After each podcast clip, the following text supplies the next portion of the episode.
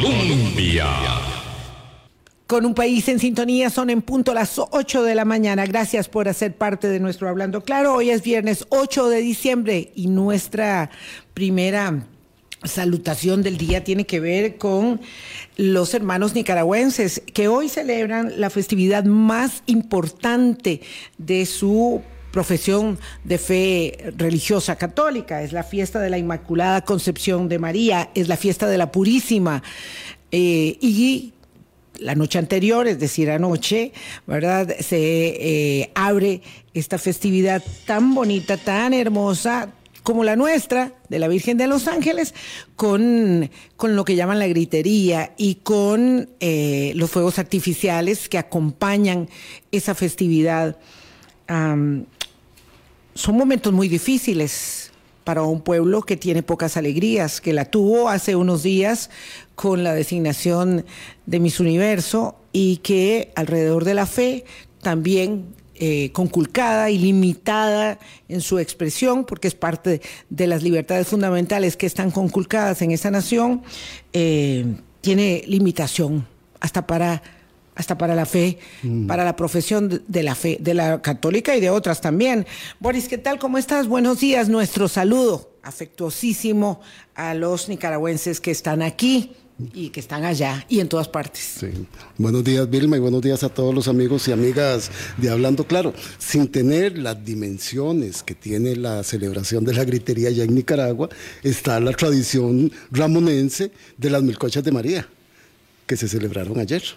Ayer también. Sí. No es el 31 de agosto. Ah, no, claro, lo de las melcochas sí es cierto, sí es cierto. que Yo varios años fui, lo que pasa es que ahora no se puede transitar. La han ido consolidando como una gran tradición. Qué linda la fiesta de las melcochas, es cierto. Bueno, esa es una pequeñita Va pequeñita respecto de, de, la, de la celebración y de la tradición nicaragüense. Sí. Bueno, hoy conversamos con el diputado Ariel Robles, nos tocaba ineludiblemente tocar, abordar el tema de los audios de presidencia. Así se llama la serie que está dando a conocer esta semana el diario La Nación.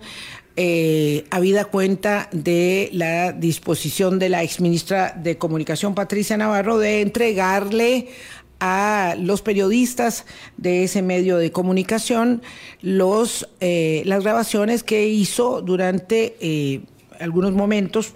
Dos días después de iniciado el gobierno. La verdad es que las grabaciones son de pocos días. Eh, pero han dado mucho material y lo seguirán dando y mm, evidentemente esto ya está en poder de la Fiscalía General que ya además ha tomado decisiones respecto del caso. Le pedimos al diputado Ariel Robles que nos acompañara porque ha sido uno de los actores epicentrales de la comisión eh, del CINAR y esto está todo muy correlacionado. Vamos a tratar de, diseccionar lo que la Nación ha hecho en cinco días estos 55 minutos de programa. Don Ariel, gracias por acompañarnos. Buenos días. Buenos días, buenos días, doña Vilma, Boris. Eh, agradecerles por el espacio y la invitación. Saludo a toda la audiencia.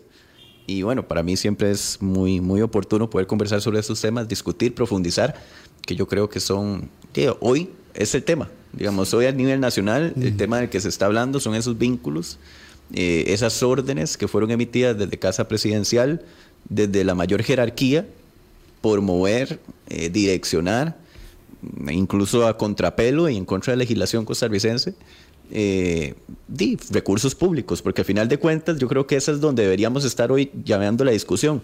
No importa si es para comunicación, para obra pública, para la caja, para donde sea. Estamos hablando finalmente de que estos son recursos públicos y que cómo se manejan esos recursos públicos tiene que ser en apego total al derecho. Y hoy, pues lo que dilucían los audios que hemos tenido acceso en estos días, que no son sorpresa, les quiero decir de una vez, no son ninguna sorpresa porque esos audios lo que hacen es confirmar lo que ya teníamos. Es como ver a, viva, ver a viva voz, ver a ver ahí ante nuestros ojos, ver el tumor, pero ya la radiografía la teníamos desde hace tiempo. Entonces yo creo que eso eh, habría que plantearlo desde ahí.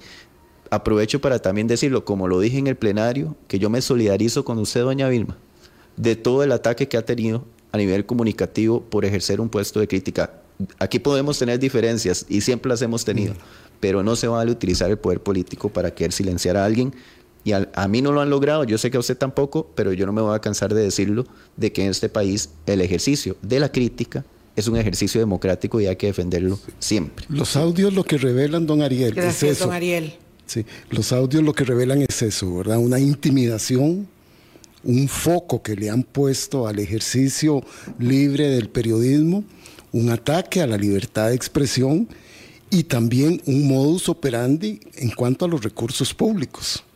¿verdad? Porque la exministra dice que ella empezó a grabar los audios desde el 10 de mayo, o sea, dos días después de que había iniciado la gestión gubernamental. Y eso debido a lo que se le presentó al país con la firma, que hoy también sale en la revelación que hace la Nación, de lo del decreto de, de vacunación porque aquello lo que montaron fue un show y no había tal decreto firmado. Entonces ella empieza a tener esas sospechas y empieza a grabar. Y entonces, como usted muy bien lo dice, las indagaciones que ustedes han realizado en la comisión, las que está haciendo la Contraloría General de la República, estos audios lo que hacen es amarrarlos y pegarlos. Sí, yo quisiera que pudiéramos hacer como un, una pequeña eh, explicación de qué son los audios, porque de pronto estamos hablando aquí eh, personas que todos los días nos despertamos muy temprano a ver cuál es el capítulo nuevo del periódico, ¿verdad? Porque estamos en ello. Eh, usted como político y nosotros como periodistas muy interesados en esto. Eh, pero bueno, no todo el mundo leyó, no todo el mundo conoce. ¿Qué es lo que hace la señora Navarro? Eh, grabar conversaciones del presidente, el ministro de Comunicación, Jorge Rodríguez, quien eh, a la sazón era jefe de despacho, y ella misma, ¿verdad?, en los que se discuten asuntos puntualmente relacionados con una asignación de un contrato de 300 mil dólares para el señor Cristian Bulgarelli, que tiene una agencia que mmm, define él mismo los términos de contratación con los cuales el BCE, BCE, el Banco Centroamericano de Integración Económica, que es muy cuestionado en sus prácticas desde siempre, no ahora, eh, decide entonces asignarle el contrato al señor Bulgarelli, de modo que él es juez y parte, elabora los términos del contrato, eh, se le asigna el contrato, eh, en el contrato está involucrado no sabemos de qué manera y hasta qué punto el señor Federico Cruz, pero es evidente que el presidente dice, ¿está Federico incluido? Sí, señor, está, sí, está Federico incluido. incluido. Es el líder del partido este Costa Rica Manda, además ha tenido un papel relevante en el tema de la campaña y sus vericuetos, por lo tanto, esto también, obviamente como un juego de bandas, incide eh, la institución que ha sido más golpeada, más maltratada, eh, que es el, Sistema Nacional de Radio y Televisión Cultural, que don Jorge Rodríguez califica como inservible, ¿verdad? En, los audios, dice que no sirve para nada, pero que ha servido para mucho en, en el manoseo y en el intento de vulnerar, ¿verdad?, las prácticas de asignaciones de pautas publicitarias, llevándose de paso a la misma institución, porque lo que hace esto es vulnerarla mucho más. Eh, y mmm, hay quienes han llegado a considerar que el CINAR sale sobrando y que hay que mejor matar la criatura, ¿verdad? Este, en lugar de botar el agua sucia, uh -huh. mejor ahogar la criatura. Y esto es más o menos, grosso modo, lo que ha acontecido en estas entregas Vilma, de audio. Yo solo te hago un agregado a esto. El contrato del BCIE era para empezar a estructurar una estrategia de comunicación. Ah, exactamente. Ahí habían 300 mil dólares, dólares, que fueron los que se le asignaron a la empresa Knockout de Cristian Bulgarelli. Él junto con don Federico Cruz, haciendo los términos de referencia. A partir de esa estrategia, ellos develan que necesitan tomar el control de los mensajes, que necesitan tomar el control de la pauta, y ahí es donde viene el papel que ponen a jugar algunas personas dentro del CINAR, no al CINAR ni a sus trabajadores, que son víctimas de esto, con la concentración de los presupuestos publicitarios. ¿verdad? Porque los 300 mil se acababan en algún momento. ¿De dónde van a seguir pagando las acciones de comunicación y la estrategia que estaba planteada allí? Sí, ese, ese era el epicentro, ¿verdad? Yo, yo creo que a partir de... Lo primero que a mí me sorprende mucho es que llevó a la ministra a tener que grabar los audios. Yo entiendo que lo del decreto, sí, eso es una cosa, pero ¿qué más tuvo que haber escuchado la ministra para sentirse ella en el riesgo de decir, aquí se están cueciendo cosas no muy buenas y yo voy a tener que mi protección grabar conversaciones, ¿verdad? Eso es lo, lo, lo primero. Eh, a partir de lo que uno puede escuchar ahí es que eso era el modus operandi para, prácticamente como una banda de crimen organizado, ¿verdad? Es decir, cómo nosotros vamos a hacer para tener los recursos donde necesitamos tenerlos para poder hacer de esos recursos lo que nosotros queremos.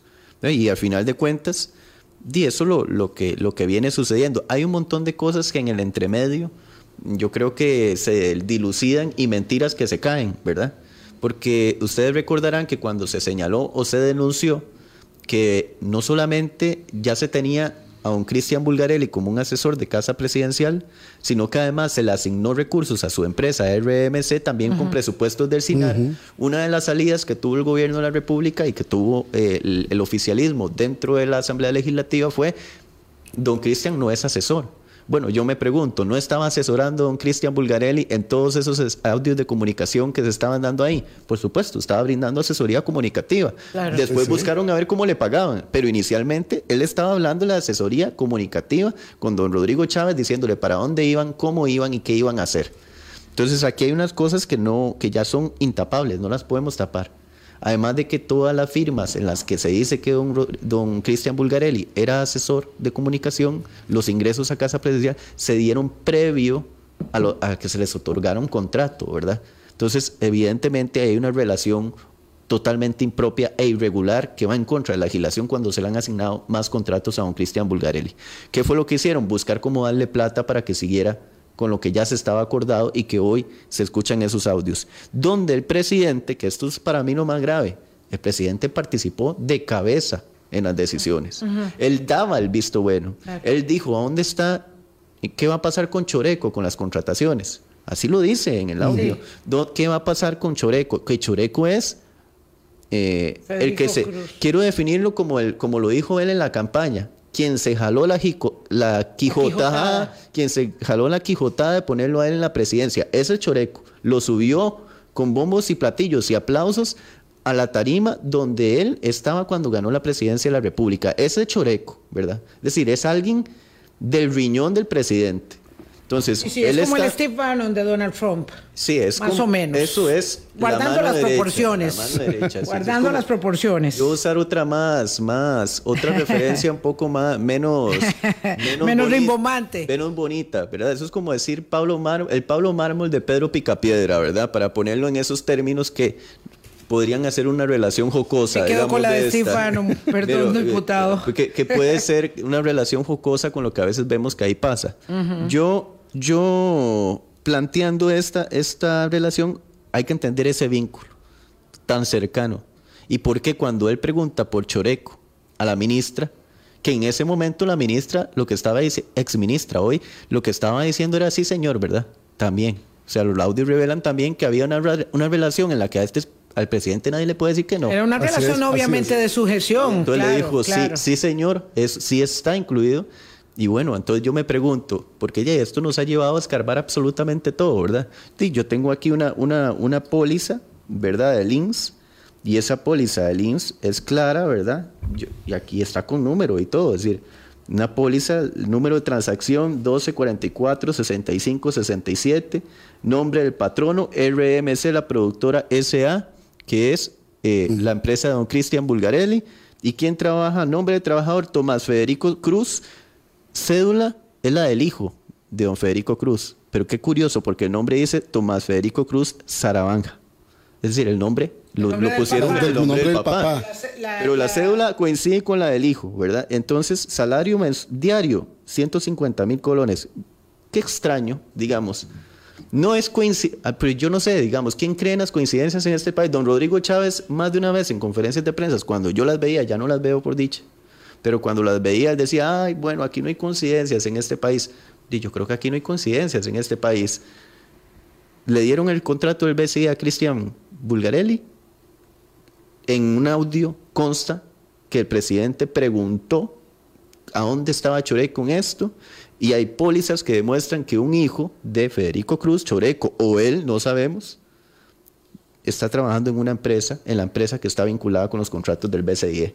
O sea, aquí no hay mucho que, que podrán brincar, podrán atacarnos, podrán decir lo que se quiera. No, yo lo siento mucho, eso es absolutamente irregular. Y es bien irregular, además, que una persona que va a brindar un servicio diseñe el contrato para el cual va a ser contratado. contratado. Pero además, don Ariel, en esa relación de hechos que ustedes llevan, si bien en los audios de, presidencia no aparece don Federico Cruz, sí aparece en los pantallazos que han sido entregados como pruebas de que él estaba también muy imbuido en el tema de la elaboración del contrato, que es el que va a dar el marco de referencia a toda la estrategia y todo lo que seguía después y que estaban ellos operando.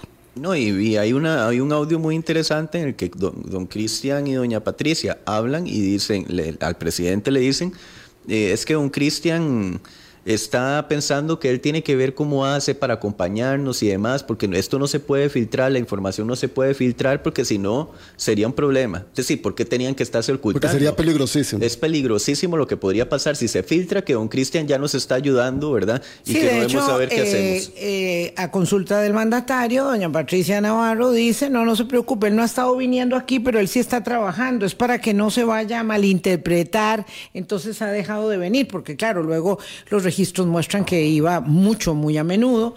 Entonces, esta circunstancia... otra cosa curiosa también, doña Vilma, es que, bueno, uno escucha a doña Pilar ahora atacando a la ministra, ¿verdad? Ah, bueno, fue a la ministra que se le ocurrió hacer todo esto en su momento. Se le ocurrió a la ministra, ¿verdad? Eh, juntarse con Cristian Bulgarelli, que ella lo conocía de antes, no sé qué. Se le ocurrió a la ministra meter a Choreco. Sabía que le había trasladado la responsabilidad. Sí, claro, esa es la estrategia comunicativa de hoy, ¿verdad? Es la ministra fue la que se ideó todo esto y la ministra fue la que trajo a Cristian y la ministra. Por favor, digamos, es evidente en los audios, es evidente. O si no, que nos traigan el audio, ¿verdad? El señor presidente o cualquier otra persona que estuvo en esas reuniones donde la ministra es la que le está dando órdenes a don Rodrigo Chávez. O vamos a ver, ¿quién se puede creer que primero don Rodrigo Chávez va a estar recibiendo órdenes de, una ministra. De nadie. No, y, pongo énfasis en ministra, porque nos ha, nos ha quedado clarito el rol que don Rodrigo Chávez y las formas que tiene especialmente con las mujeres. Con las mujeres. ¿Ustedes creen que doña eh, Patricia le daba órdenes a don Rodrigo o seguía órdenes de don Rodrigo? Vamos a ver, ¿y qué pasa cuando usted no sigue órdenes de don Rodrigo en casa presidencial? Entonces, me parece a mí hasta querer jugar con la inteligencia de las personas, venir a decir que bueno, que ahora resulta que la ministra fue la que se dio este plan maquiavélico para beneficiar a Cristian Bulgarelli. Por favor, no, eso no se lo puede creer nadie. Ella ha sido muy clara en decir que ella le pidió a Cristian Bulgarelli, a quien conocía, que le ayudara a hacer los términos de referencia, porque ella no tenía el conocimiento para eso. No es que ella lo llevó expresamente para luego decirle, este contrato te lo vamos a dar a vos. Eso no es cierto, como lo, explica el presidente y lo dijo en la última conferencia de prensa. No, no, además que en Cristian Bulgarelli Rojas, Federico Cruz eh, y una serie de comunicadores o gente que trabaja en temas de comunicación en este país, en agencias de publicidad y demás, todos se conocen. Es como sí, es un país muy pequeño. Federico Cruz, ella lo dice en algún momento, ella, ella se sorprendió cuando llegó a Cristian Bulgarelli y le vio... Es más, constan los audios eh, Cristian le dice chore a, Federico Cruz. Sí, una relación muy cercana. Una relación de profunda cercanía. Ellos se conocen desde hace bastante tiempo, han trabajado juntos. Es como decir, eh, Fernando Sandí, ¿de dónde viene? Es Fernando Sandí, presidente de SINAR, conoce a Federico Cruz, conoce a Cristian Bulgareni, han trabajado juntos en diferentes del mundo de las agencias de publicidad. Entonces, esto es un círculo muy pequeño, ¿verdad? Como para venir a nosotros a decir que la, que la relación de la ministra con este señor que conocía antes y que sumo, doña Pilar conoce a todas estas personas también. O sea, eh, eh, todo este mundo es muy, muy pequeño como para que este mundo comunicativo no se conozcan y ahora venir a achacar es que fue la ministra la que se le ocurrió. Eso es falso. Y lo segundo que también es falso, pero que es fácil de, averiguar, lo que, se, lo que pasa es que se cree que en Costa Rica la gente se va de buenas a primeras, ¿verdad? Yo digo esto porque yo soy Julana de tal. Y entonces con esa, eh, porque lo digo yo, es mi verdad y todo el mundo me cree ciegamente. Y ese es un problema que tenemos mm, hoy. Yo... Entonces yo creo que la segunda mentira grave que dicen es que el, cuando el presidente decía que él quería revisar el contrato porque él quería sus cariñitos, ¿verdad? Eso lo dice el presidente en un audio, es la voz de él y él ni siquiera lo niega. Cariñitos, caprichitos. Que él, tenía que revisar el contrato del BCIE, hablando en el contexto del tema de comunicación, ¿verdad? Del contrato de, Choreco, de Cristian Bulgarelli, de todo lo que se iba a hacer en comunicación, que él quería revisar esos términos de referencia para sus cariñitos. Entonces se para ahí, en el, se paran en el plenario y decir que esos cariñitos era arreglar ahí casa presidencial porque los guardas, los que brindan seguridad están en unas condiciones lamentables. Eso es falso, ¿verdad? Los fondos que el BCIE le dan a eh, casa presidencial, esos fondos no reembolsables, son de un millón de dólares y se destinan por programas. Había un programa directo que era del que estaban hablando, que son los 300 mil dólares que iban para don Cristian Bulgarelli, que era un trabajo de comunicación que lo disfrazaron desde el mm. concepto de democratización y no sé qué más. Había el resto de los fondos iban para otros programas. Uno de esos, los arreglos de casa presidencial. Nada tienen que ver lo de casa, los arreglos de casa presidencial con el contrato de Cristian. Entonces, cuando don, don Rodrigo Chávez habla de sus caprichitos, habría que buscar bien que nos digan qué son esos caprichitos, ¿verdad? Sí, esas grabaciones ya no las tenemos. Eso no tiene nada que ver. Esas nada conversaciones no las conocemos. Esas todavía no sabemos. Ya a uno esto está solo sorpresas, una caja de sorpresas. Don Ariel, permítame por favor hacer una pausa. Son las 8.20 de la mañana. Ariel Robles, diputado de la Comisión Investigadora tanto de Financiamiento Electoral como la del Sistema Nacional de Radio y Televisión Cultural. Ah, esto en el telón de fondo, ¿verdad? El SINAR es una institución que ha sido utilizada como caballo de Troya para este, los fines que se eh, urdían a propósito del manejo de pautas publicitarias de instituciones estatales eh, para mm, digamos, el ejercicio de zanahoria y garrote, premio a los amigos, castigo a los opositores, a las personas que disienten, ¿verdad? Y por tanto se aderezaron durante mucho tiempo promesas de pago. Promesas de pago, algunas que ya están en clara ejecución y otras que no, que no se han pagado todavía eh, por la dificultad de manipular, de maltratar, de prostituir los procedimientos establecidos institucionalmente. Vamos a una pausa y regresamos con los audios de presidencia que publica el diario La Nación. Colombia.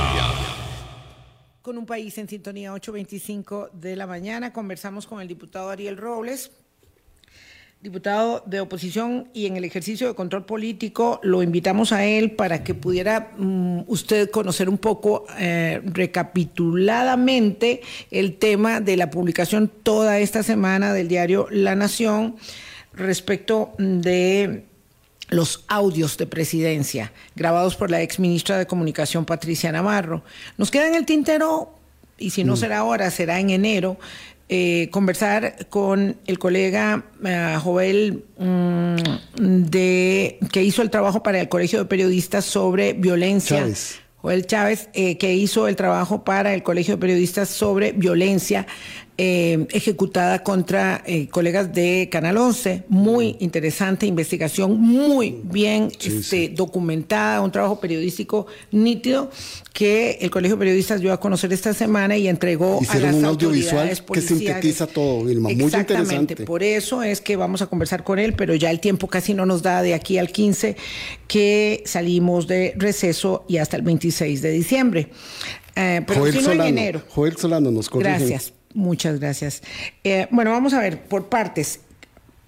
¿Cuál es el valor de los audios, recapitulando lo que hemos hablado hasta ahora, don Ariel? ¿Cuál es el valor que tienen esos audios eh, en términos de un contrato que es un contrato pequeño? Hay que decir que son 300 mil dólares, son 160 millones de colones. Es la tercera parte, digamos, del famoso millón de dólares que se está festinando, ¿verdad? Es un regalo que hace el BESIE, es un regalo que se le hace al país, por lo tanto debería ser, ahora hablamos del tema recursos públicos o no, pero bueno, ¿cuál es el valor de los audios? Sí, bueno, los audios eh, no solamente vienen a, a, tener una enorme significancia en el proceso, por ejemplo, de investigación que está desarrollando la comisión investigadora, comisión que ha tenido la práctica de que sesión tras sesión se han enviado nueva información a la fiscalía de La forma fiscalía, inmediata sí. para que la fiscalía, o sea, no estamos esperando un informe, El informe final. sino que Ah, estamos sesión tras sesión, hemos ido enviando a la fiscalía las actas, ¿verdad? Va, Mediante moción para que la fiscalía pueda de forma inmediata tener actas O certificadas. sea, eso, eso temas- quiebra completamente la costumbre. es una nueva costumbre que, que entablamos en, la, en, la, en, la, en esta legislación. De inmediato se están yendo actas a investigaciones que la Fiscalía ha abierto para que la Fiscalía pueda de manera de oficio, ¿verdad?, operar con esta información. Comisión que ya podría plantear eh, de forma importante, digamos, irregularidades que se dieron ya en los procesos de contratación, donde ciertamente el SINAR ha sido una víctima más de esta, Sí. de esta organización irregular que se ha estado desarrollando desde Casa Presidencial. Los audios tienen un valor muy relevante en, en el poder entender con mayor claridad lo que está sucediendo. Además que la Fiscalía ha dicho, ¿verdad? Ya lo dijo. esto lo sabían todos los abogados de este país, hasta los abogados que le diseñaron eso nuevamente a- ahí en Zapote al presidente para que di, pusieran esa, ese proceso de, a de, de- para evitar que los audios se sigan publicando. Todo el mundo sabía que son audios que tienen una importantísima finalidad pública y por lo tanto pueden ser aparte de alta jerarquía, es decir, altos jerarcas que están en, labo- en una labor dentro de una institucionalidad en reuniones oficiales de Hablando de asuntos públicos. Hablando de asuntos públicos son totalmente utilizables, totalmente utilizables tanto para fines periodísticos como para fines investigativos, ¿verdad? Entonces, Ya, hace eso se referencia sabía. el diputado Robles de la decisión del Ministerio Público ayer, ¿verdad? Ahí introducimos otra arista de categóricamente decirle al Poder Ejecutivo no se pueden prohibir la publicación de audios, eh, en primer lugar porque no es una conversación privada, que han sostenido esa tesis desde el día uno ellos eh, de la administración. Eh, no son conversaciones privadas, son conversaciones públicas que atañen a temas de asuntos públicos y dineros Públicos. públicos, y por tanto no son privados y lo otro que es determinante es que en este país No hay censura no previa. existe, no existe censura previa porque este es eh, el establecimiento de las reglas del Estado de Derecho de una nación libre y democrática. Mandar a detener las publicaciones. Hasta eso llegaron. que es muy evidente. Sí, pero eso evidentemente es parte de una estrategia comunicativa, más que jurídica. Sí, O sea, absolutamente. lo que querían era de salir a decir para darle alguna... Es decir, lo el lunes se publicó esto, ¿verdad? De pregunto, el lunes también en la noche es la Comisión SINAR, donde religiosamente está ahí doña Pilar Cisneros, doña Acuña, Y no estuvieron como este lunes. Como del oficialismo, dos de las voz cantantes en este tema de defensa del gobierno, en tema del SINAR. Una comisión muy importante para el gobierno, evidentemente, porque es donde se le cuestionan temas graves de corrupción. Y no fueron. ¿Fueron ellas dos? No fueron. ¿A dónde? Bueno, doña Ada estaba en otra comisión, pero ¿a dónde estaba doña Pilar? Que evidentemente es una de las estrategas comunicativas, muy posiblemente planeando qué era lo que iban a decir para ver cómo salían con una estrategia comunicativa, ¿verdad? Porque había una crisis ante lo que publicó la... ¿Cuál es la estrategia comunicativa? No jurídica, porque jurídica todo el mundo sabía que eso, esos audios se pueden utilizar Y sin ellos ningún también, problema. y ellos también. Ellos también lo saben porque es gente inteligente, es gente, eh, es decir, aquí no están, tenemos que dejar de pensar que es que el gobierno improvisa. No, no, no, si desde el, ¿cuándo fue? El 10 de mayo ya estaban planeando qué era lo que iban a hacer el resto de su mandato con el tema de comunicación. Eso es de gente que no, que improvisa, para nada. Tienen una planificación profunda. Eso lo venían Yo no sé planeando si desde ustedes- campaña, don Yo no sé si ustedes se recuerdan, el, el 16 de mayo del 2023 fue un lunes. Yo me paré en el plenario para denunciar los contratos del ICE irregulares a un medios de comunicación presionando a funcionarios del ICE para que, para que fueran en contra de criterios técnicos, cosa que ya hoy tuvimos en la comisión a, a la funcionaria, a la cual nosotros planteamos sus criterios técnicos en el plenario, eso fue un lunes 16 de mayo y el 18 de mayo estaba el miércoles el presidente ahí en conferencia de prensa en Zapote arremetiendo en contra mía con temas personales o desde ahí surgió el Parque Francia, desde ahí surgió todo ese tema de tonteras que no tienen caso, o sea que no tienen No tienen ninguna, relación con el tema político. Con el tema de político. Eh, ¿Por qué? Eh, Desde ese día, oigan esto, estamos hablando 16 de mayo del 2023, o sea, hace meses. 18 de mayo del 2023, hace meses. Y desde ese día yo, nosotros ¿por qué se enojó tanto el presidente?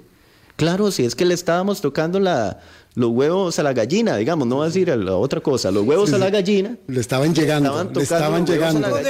Sí, claro, y entonces, por supuesto que ese era el enojo, enorme enojo. Por ese, ese día fue de los primeros ataques que tuvo hacia diputados mm, totalmente fuera de lugar. tono, entonces, ¿qué pasó? Que es que ya desde ese día se dijo, ¿verdad?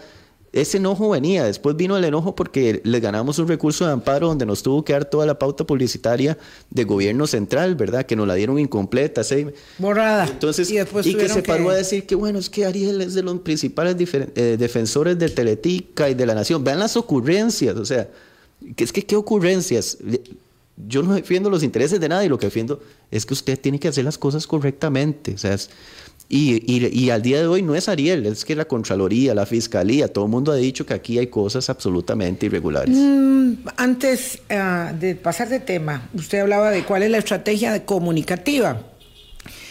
Eh, evidentemente, esa estrategia comunicativa apunta consistentemente a eh, consolidar su base electoral, a fidelizar a su base electoral, a decirle no le crea a ese diputado, no le crea a la prensa este canalla, no le crea, no le crea, no, le, crea, al Poder Judicial. ¿verdad? No le crea al Poder Judicial, no le crea a los jueces, no le crea a la Sala Cuarta, créame a mí. Entonces, esto considerando que aún el respaldo popular eh, es muy elevado, eh, significa una y otra vez mantenerse o tratar de mantener a la mayor cantidad de base dura, de voto duro alrededor de, bueno, es que estamos hablando alrededor de los partidos que mm. pueden alimentar el proyecto político, digamos, de mayor largo plazo, de eh, don Rodrigo Chávez, ¿verdad? No importa si se llama el pueblo soberano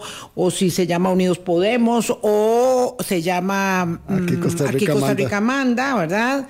Eh, pero sí mantener esa consolidación de base que es muy fuerte y que además es una mm, gente muy sensible, que se polariza fácilmente en cuanto a la violencia del discurso también. Yo, voy a mantener una tesis que desde el día uno he dicho, ¿verdad? Y lo he señalado. mi mayor preocupación de fondo, digamos, de fondo, en, en el rol comunicativo que tiene Casa Presidencial es los fuertes componentes de un autoritarismo que atenta con la democracia costarricense, que atenta con los pilares de la democracia costarricense. Esa es mi mayor preocupación de fondo en todos los manejos que se han venido dando. Y lo, y lo voy a seguir planteando y lo voy a seguir diciendo porque yo espero que aquí esto no trascienda, ¿verdad? Yo espero que esto no suceda más que no nos veamos metidos en cosas como las que ustedes hablaron al inicio de, este, de este programa, ¿verdad? Que no, que no veamos países vecinos como Nicaragua, por poner un ejemplo, y que tengamos que vivir las cosas dolorosas que se han vivido en Nicaragua, ¿verdad? Y donde el ejercicio comunicativo, donde el ejercicio de la oposición, donde el ejercicio de un espacio crítico, desde la acera que sea, el autoritarismo lo silencia completamente, porque el autoritarismo nicaragüense silencia la crítica a la derecha, pero silencia la crítica de la izquierda. Esa es la realidad. Entonces, el autoritarismo, cuando se empodera de esa forma, no tiene cabida, no tiene problema para aplastar a lo que se le meta por el frente. Y esos tintes, yo los veo acá también en menor medida, pero con una profundidad clara del proyecto político a largo plazo. Y por eso uno, uno tiene que preguntarse, ¿por qué el comunicador político, verdad? Que ustedes saben que el comunicador político en un espacio de campaña y demás es esa persona que está detrás, no es protagonista. Hoy lo tenemos de presidente de un partido político de, este país, que es abiertamente el partido político posiblemente que respalda con mayor medida a eh, don Rodrigo Chávez. ¿Por qué? O sea, ¿cuál es el interés? ¿Cuál es el interés de un pulso irregular por aplastar cualquier tipo de comunicación contraria al eh, oficialismo. O sea, ¿qué es lo que se qué es lo que se está cueciendo ahí? Que puede ser algo más profundo, digamos, de lo, de lo que nosotros estamos, estamos pensando, ¿verdad? Y, eso, para ello se requieren recursos, se necesita dinero. Ah, bueno, este es uno de los temas. ¿Qué, ¿Qué, hacía Cristian Bulgarelli? ¿Qué hacía Cristian Bulgarelli? Que de hecho que deberíamos pedirlo Porque bueno, si, si todo lo que el BCE dio es al pueblo de Costa Rica, que se lo está dando, es al gobierno de Costa Rica, y debería ser público, ¿por qué Cristian Bulgarelli estaba haciendo eh, social listening? ¿Verdad? Eso es para una campaña electoral. Eso es de una campaña electoral, saber eh, para dónde van los temas, saber cuáles son las, las, figuras políticas de mayor influencia, saber cuál tema le gusta a la población y cuál tema no le gusta a la población. ¿Por qué era tan importante hacer eso? Y resulta que a esa información tenía acceso Federico Cruz, que termina siendo el presidente de un partido político estaban utilizando los recursos BCE no para recursos para nada del pueblo de no para la casa. No, no, no, no. Lo estaban usando para su proyecto político electoral. La escucha social de plataformas digitales es para eso, para ir midiendo terrenos, para ir vigilando la acción y la conversa de la gente. Ahora, termino diciendo esto. El pueblo costarricense, como lo dijo Ricardo Jiménez en su momento, ¿verdad? Tiene un oído democrático, una visión democrática diferenciada en Latinoamérica. Ahí que, parafraseándolo, cuando se va acercando al abismo, su instinto le dice, por ahí no voy. Por ahí ¿verdad? Y yo sigo apelando a ese, instinto, a ese instinto democrático que de por sí ya usted lo empieza a ver. Ya lo empieza a ver. A la gente en Costa Rica está cansada del chorizo. Y cuando ve más chorizo, se harta, ¿verdad? Y entonces muchísima gente aquí que ya usted se topa, que ya yo me topo en cualquier lado y me dice, ¿sabe qué, diputado? En un principio yo decía, ¿por qué el diputado dice eso? Pero hoy, ya digo, sí, tenía razón, tenía razón, nos tomaron el pelo nuevamente y ahora más bien tenemos algo que nadie se imagina. Las audiencias de la, de la famosa conferencia de prensa, que yo nuevamente no veo, porque bueno, por rato se tornó eso como un, como un bar ahí donde los amigos se juntaban a ver cómo ofendían otras personas. Yo no veo eso, porque no me gusta, esas formas no me gustan. Yo, yo ya tengo no soy tan viejo, ¿verdad? Pero tengo 31 años y ya no estoy... No, no, no, no, no, es que no es muy viejo, es que es muy joven. no, yo tengo 31 años aquí revelando intimidades. tengo 31 años y, y, ya pasé por donde era cuando uno iba a mejenguear y salía del equipo de fútbol a un camerino a, a hablar tonteras. Ya, por eso no me gusta ver las conferencias de prensa, porque yo creo que hay cosas que no se deberían estar usando la investidura presidencial para eso. Pero esas conferencias de prensa lo dice el estudio de la Universidad Latina, ¿verdad? Que también es un estudio de social listening y manejo de redes, van cayendo en su audiencia y van a ver los tonos que se van a venir conforme este plan maquiavélico no ha surtido efecto. van a ver los tonos que se van Cada vez que se, que se ve frustrado, entonces eleva el tono. Vamos a hacer una pausa, son las 8.40 y volvemos con el tema de los fondos del Banco Centroamericano de Integración Económica. Eh, y los amigos de ayer, pues son los enemigos de hoy. Y el expresidente del Banco Centroamericano de Integración Económica, Dante Mossi, asegura, digo porque ayer era muy amigo del presidente de la República, después ya no, que era una infracción grave la asignación del contrato de 300 mil dólares al eh, señor Cristian Bulgarelli para hacerle el trabajo a presidencia eh, vía ese contrato. Y nos alerta, Vilma, que ya se solicitó un millón más para el próximo año de fondos del BCIE. Ya venimos, vamos a pausa. Colombia. Con un país en sintonía 843. Ha sido un problema eh, la asignación de donaciones, eh, nada transparentes, muy opacas, por parte del Banco Centroamericano de Integración Económica a cada gobierno que toma posesión de cargo. Lo fue para Costa Rica, particularmente en el, en el segundo ejercicio de don, de don, Rodrigo Arias, cuando ya de don Oscar. perdón, de don Oscar Arias y don Rodrigo como, como ministro de la presidencia, cuando ya esto, lo que antes era usual, lo que antes era normal, deja, empieza a dejar de serlo. Es una irrupción total, hay una transformación del de, eh, ejercicio de la política y del control ciudadano respecto de ciertos fondos, entonces empiezan a cambiar las cosas. Eh, lo cierto es que para la administración Arias Sánchez se torna un gran problema el tema del millón de dólares que ellos habían aceptado, un único millón en cuatro años que habían aceptado eh, para hacer contratación de todo el equipo de comunicación que trabajaba formalmente en la Casa Presidencial, colegas periodistas serios, ¿verdad?, que trabajaban ahí y otros más. Habían ahí algunas cosas que se asignaban y una platilla que se le pagaba a gente que ayudaba en cosas que no tenían En- mucha en relación. actividades culturales. En actividades culturales y demás. Mm, pero digamos que cuando explota eso, un papel, un papel central tiene la entonces directora de Telenoticias Pilar Cisneros que dice son fondos públicos. Lástima que no tengo aquí las pruebas, pero esos son recursos públicos que se le dan al país.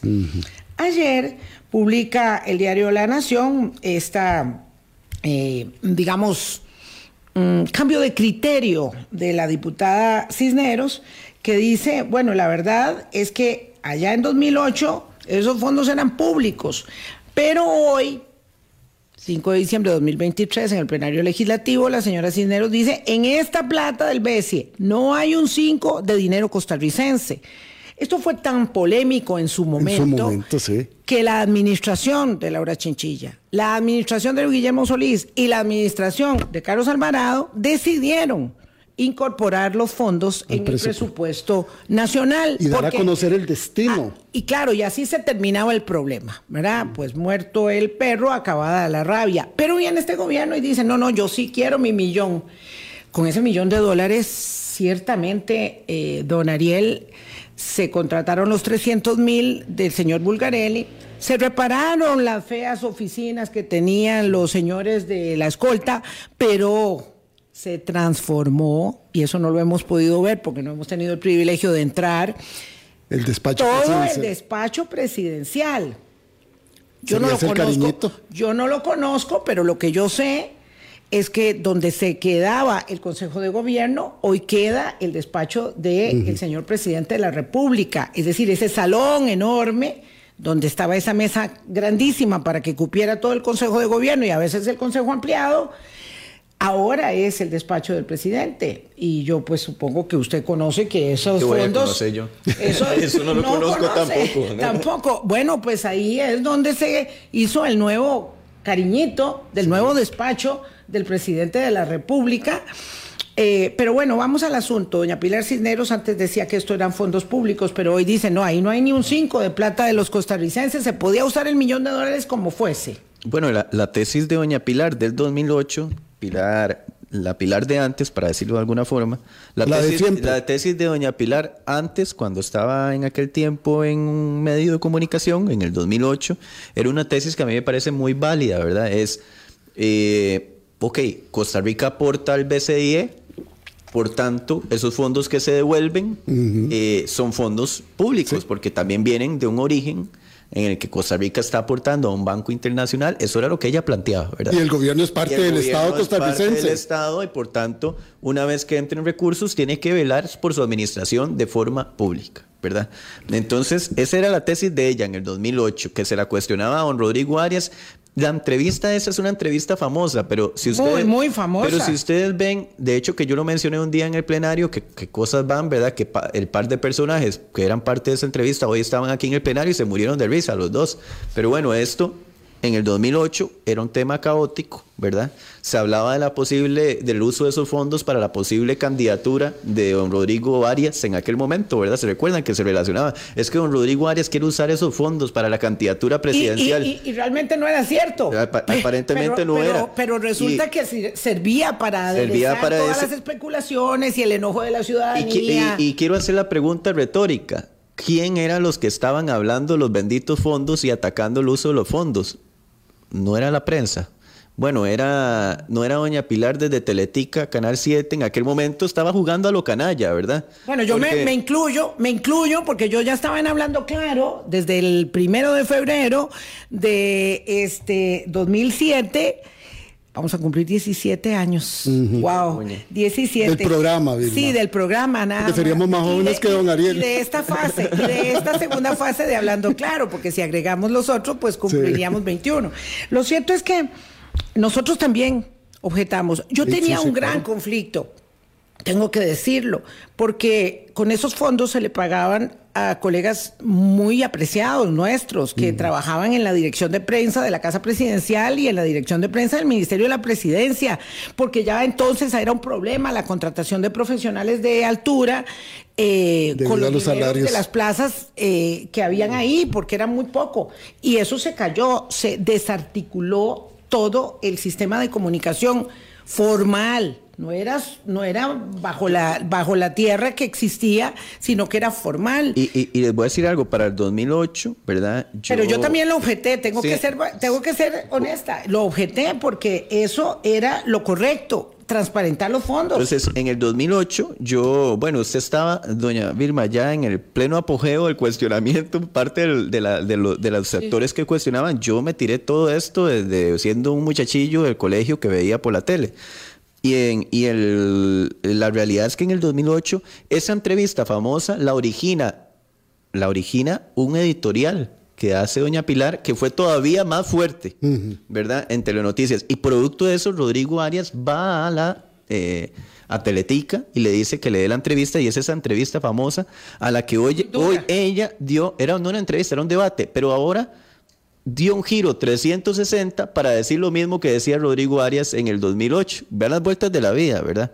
Saben que yo, yo lo dije y lo sostengo. Yo espero nunca en mi vida tener que agarrar la lengua y devolvérmela así y tener que tragarme mis palabras. De esta forma por tener que defender un gobierno. Pero lo que sí se debe hacer es que los fondos deben ser incluidos, como lo hizo el gobierno de Laura Chinchilla, para acá, todo el resto del gobierno lo hicieron, entendieron, aprendieron la lección y es agarrar esos fondos y transparentarlos en el presupuesto Es que para qué vas a tener una papa caliente en la mano cuando ya en el ejercicio gubernamental se tiene todo el cultivo de papas. Digo, no necesitas problemas, excepto excepto, ¿verdad? Que, haya un, otros fines. Doña Laura Chinchilla publica ayer en, eh, en sus redes sociales lo publica doña Laura Chinchilla Miranda, expresidenta de la República. ¿Qué tal alguito de decoro y pedir disculpas a Rodrigo Arias por lo que antes ferozmente criticó? ¿Qué tal aconsejar a su flamante presidente seguir el ejemplo de esta mortal penitente y meter los dinerillos del BESIE en el presupuesto nacional? ¿Qué tal una pizca de humildad y menos bla, bla, bla? Un mensaje de la expresidenta Laura Chinchilla a la diputada Pilar Cisneros. Eh, ¿Qué dice en el plenario? Dejen de celebrar nada, señores diputados. A usted también se lo dice muy particularmente, porque veo que tienen una relación bastante estrecha. Este, dejen de celebrar nada. Este contrato no tiene nada de malo y Federico Cruz, porque ella defiende particularmente a Federico Cruz, lo defiende mucho, y Federico Cruz no tuvo nada que ver en este contrato. De nuevo, la estrategia comunicativa es hablarle a la base que va a creer, independientemente de lo que diga el la Nación, la Contraloría, la Fiscalía, usted, nosotros, la prensa en general. Eso es. sí, sí, ellos quieren aprovechar, eh, a ver, incidir en el fanatismo, ¿verdad? Es decir, los fanatismos son peligrosos en cualquier lado, en cualquier lado, para cualquier cosa. Si en cualquier actividad. Cualquier actividad. El fanatismo te, lo lleva a usted a no ver y guiarse por ese supuesto amor casi que irracional, ¿verdad? Entonces quiere hablarle a, fanatizar posiciones, polarizar posiciones, pero repito, yo tengo la esperanza, dichosamente, que en Costa Rica la gente ya aprendió de esos fanatismos y que la gente, por eso es que hemos ido cambiando de colores y partidos y movimientos, ¿ya? la gente dice, bueno, ya no quiero más de lo mismo, me voy.